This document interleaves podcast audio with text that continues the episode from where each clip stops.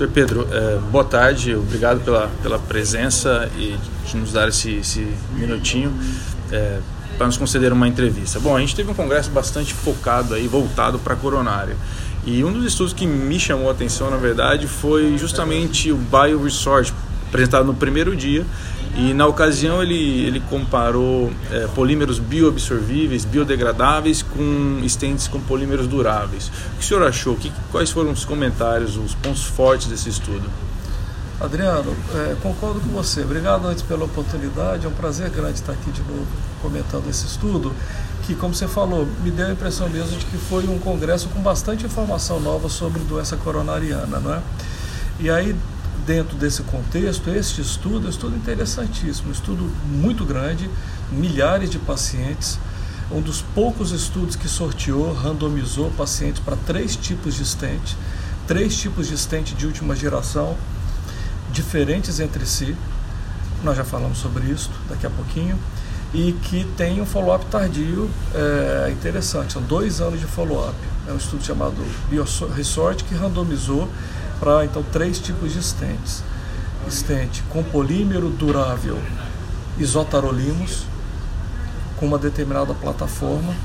Se me falha a memória, posso até dar uma olhada aqui, 91 microgramas é a espessura da haste do stent com isotarolimos, é isso mesmo. Um outro stent, o polímero é biodegradável, mas só abluminal, quer dizer, só numa, na face do stent que encosta na parede da artéria libera everolimus, é uma outra droga, e com uma liberação bem rápida, certo. tanto da droga quanto da resolução do polímero. E ainda um terceiro stent, com haste bem fina, sirolimus, outra terceira droga, e é envolto por polímero circunferencial, quer dizer, conformacional. A haste inteira era envolta por polímero. Então, são três estentes de última geração, mas completamente diferentes na sua estrutura. É, todos de haste fina, um com haste mais fina do que outros, a droga era diferente, os polímeros eram diferentes e a disposição do polímero diferente. Mais ou menos 1.500 pacientes para cada lado. O que foi visto nesse estudo, resumidamente, é que os três estentes são excepcionais. Né? Então, o segmento tardio de dois anos ah, desses estentes mostra uma baixa taxa de eventos, tanto do ponto de vista de eventos clínicos, como eventos clínicos, né?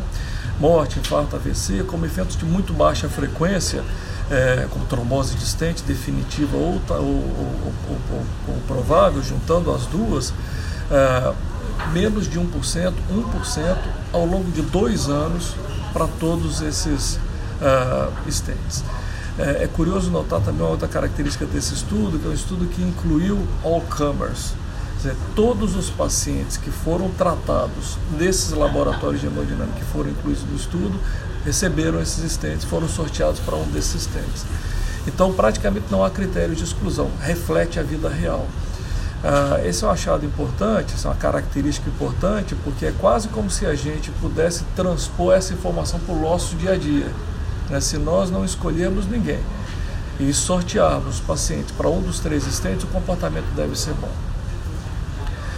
Agora, olhando os detalhes e as minúcias, já entendendo que os três estentes são muito bons, será que a gente consegue enxergar algum que seja melhor do que o bom?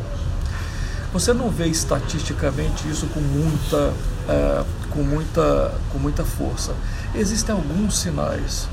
Pode ser que os estentes com que o estente com polímero bioabsorvível conformacional tenha se comportado um pouquinho melhor uh, do que os outros, mas não há evidência robusta do ponto de vista estatístico para isso. É bom salientar que esse sinal existe, porque são só dois anos de follow-up. Então, para esse tipo de evento de baixa frequência e eventos que podem acumular ao longo do tempo, pode ser que a gente ainda precise de mais tempo de follow-up para enxergar se existe ou não de fato alguma diferença. Com dois anos de follow-up, talvez um sinal, mas definitivamente são três grandes stents. Muito bem, então na prática, basicamente são três stents muito parecidos e provavelmente não impacta na, na escolha no dia a dia. É o que eu diria, Adriano, é o que eu diria. A gente não consegue, enxergando os dados, dizer, olha, esse stent é melhor que o outro, não dá para falar isso.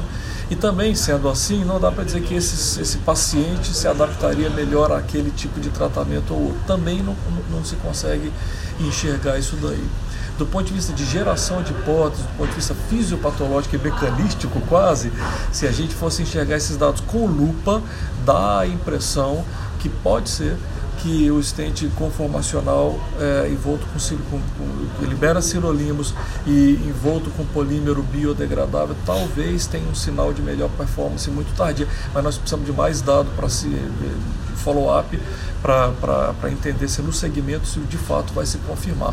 Hoje os três estentes são muito semelhantes. Obrigado, Pedro. Eu que agradeço.